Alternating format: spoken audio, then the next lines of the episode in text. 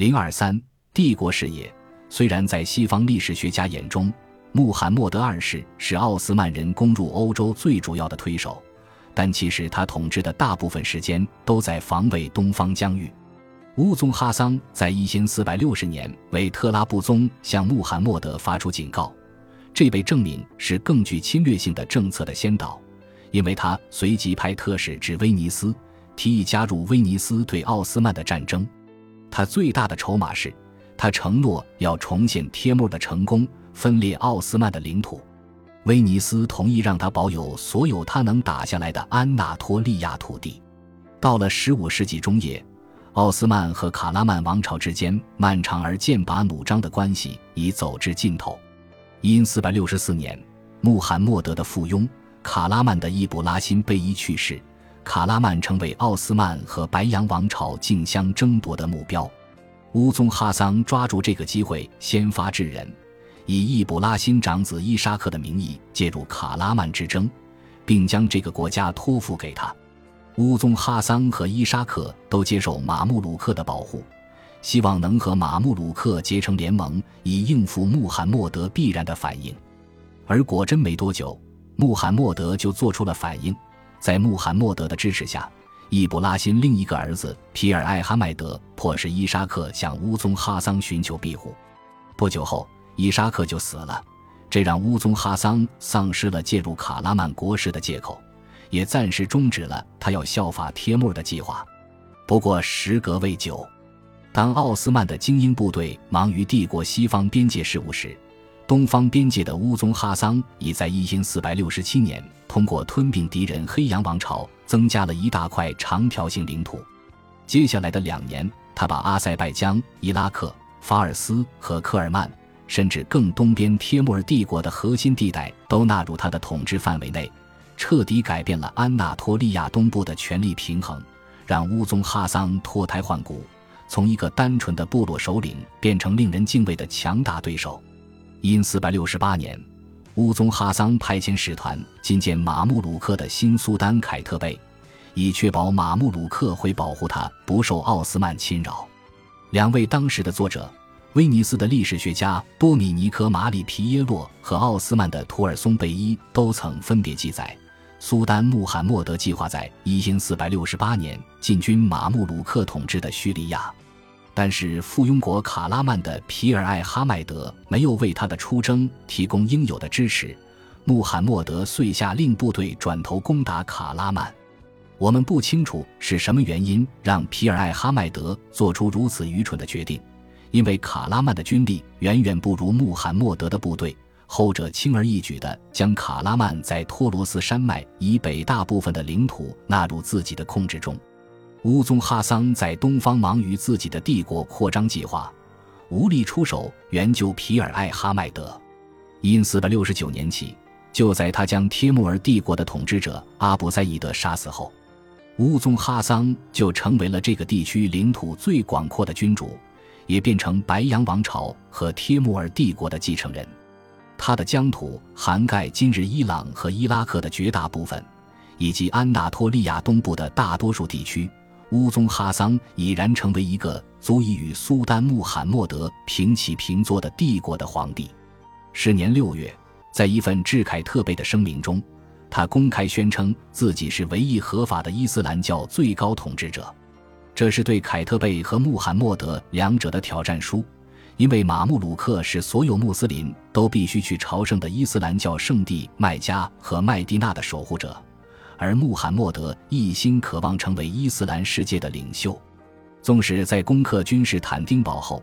穆罕默德也只是心满意足地认定自己的天职仅限于世俗世界，在于扩展伊斯兰教的领土而已。至于朝圣相关事宜，则是马穆鲁克的天职。乌宗哈桑发动了更加激烈的心理战，他处处要和苏丹穆罕默德竞争，不仅在精神性上争，在世俗事务上同样计较。在一千四百七十一年写给苏丹的一封信中，他将自己新征服的伊朗南部的设拉子城称为哈里发的宝座。穆罕默德并不怎么忧心这件事情，因为哈里发这个职位空缺已久，但是乌宗哈桑祭出帖木儿的阴魂。这更令奥斯曼人警惕。乌宗哈桑的一名将军写信给奥斯曼的西瓦斯总督，比较了白羊王朝君主和帖木。他发现乌宗哈桑在十四个项目上表现都优于帖木，包括这个地区的统治者的正统性所需要的各种特质。乌宗哈桑对奥斯曼的种种施政措施的批判变成人们口中的热门话题，例如。他批评奥斯曼向穆斯林抽取人头税，并强迫游牧民族定点居住，让他们变成定居农民中的一份子，而这是奥斯曼征服安纳托利亚东部地区政策的重要部分。针对当时奥斯曼在历史写作中强调自己中亚血统的情况，乌宗哈桑以宣扬自己拥有古老的突厥血统作为回应。一千四百七十一年。当苏丹穆罕默德派军攻打卡拉曼王朝的残存势力时，皮尔艾哈迈德向乌宗哈桑寻求庇护，但皮尔艾哈迈德的土库曼盟国无法顶住奥斯曼的进攻，因而失去对托鲁斯山脉隘口的控制，同时一支奥斯曼舰队占领了安纳托利亚西南部阿拉尼亚港口附近卡拉曼王朝附庸的领土。次年。奥斯曼攻克了安纳托利亚南部海岸上的西利夫海以东的几座卡拉曼堡垒，不过他西边的安塔利亚港口却被一支新晋与乌宗哈桑结盟的基督教舰队报复性的焚毁。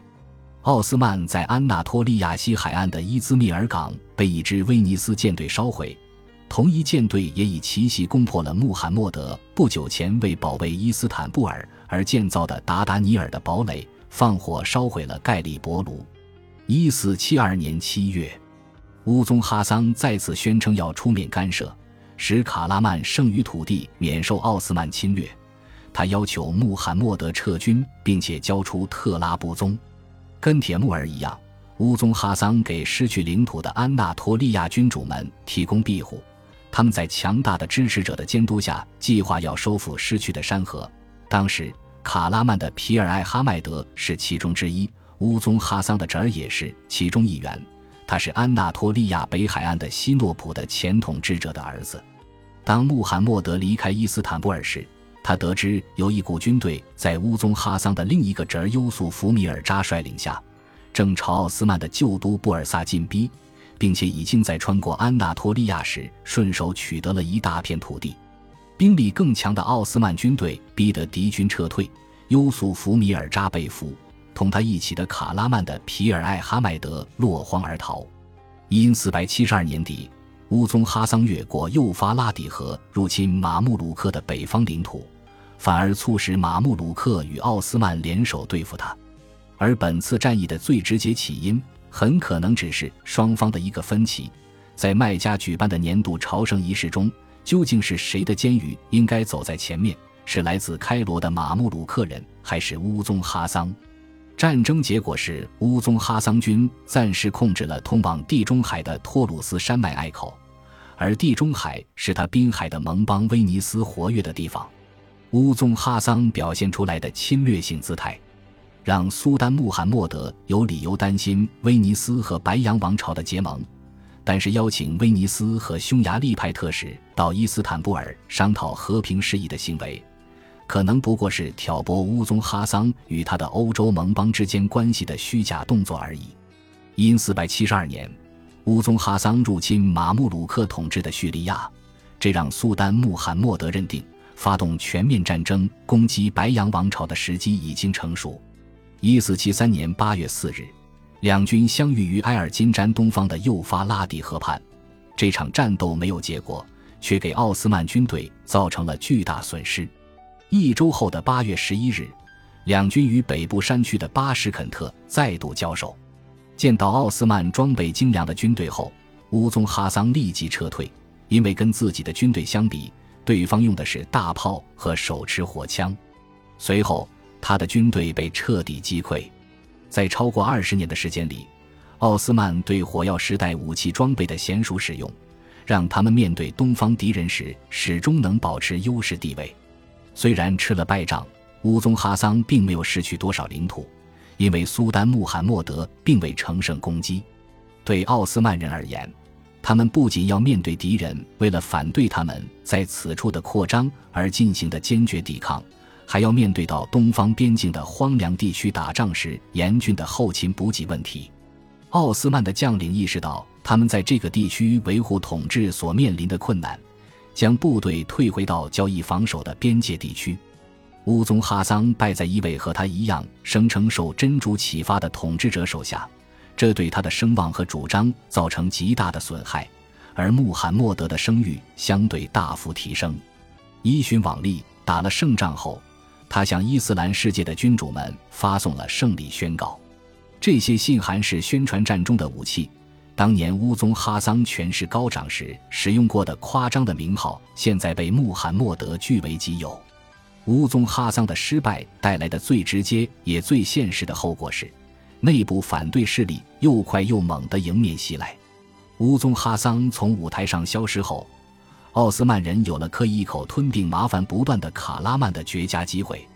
一因四百七十四年，军队统帅堡垒建造者艾哈迈德帕夏受命率军征服在托鲁斯山脉中的卡拉曼王朝心脏地区，同时也夺回卡拉曼王朝以前在十字军盟友协助下占领的堡垒。奥斯曼试图将部落首领降为地方骑兵，并且鼓励他们的追随者定居于乡村和城镇。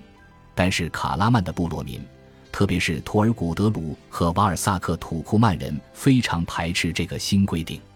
他们很难被征服，宁可躲进山中的小堡垒顽抗，以逃避奥斯曼派来的巡查人员，而后者会在当地情况许可时前来评估新省份的征税条件。本集播放完毕，感谢您的收听，喜欢请订阅加关注，主页有更多精彩内容。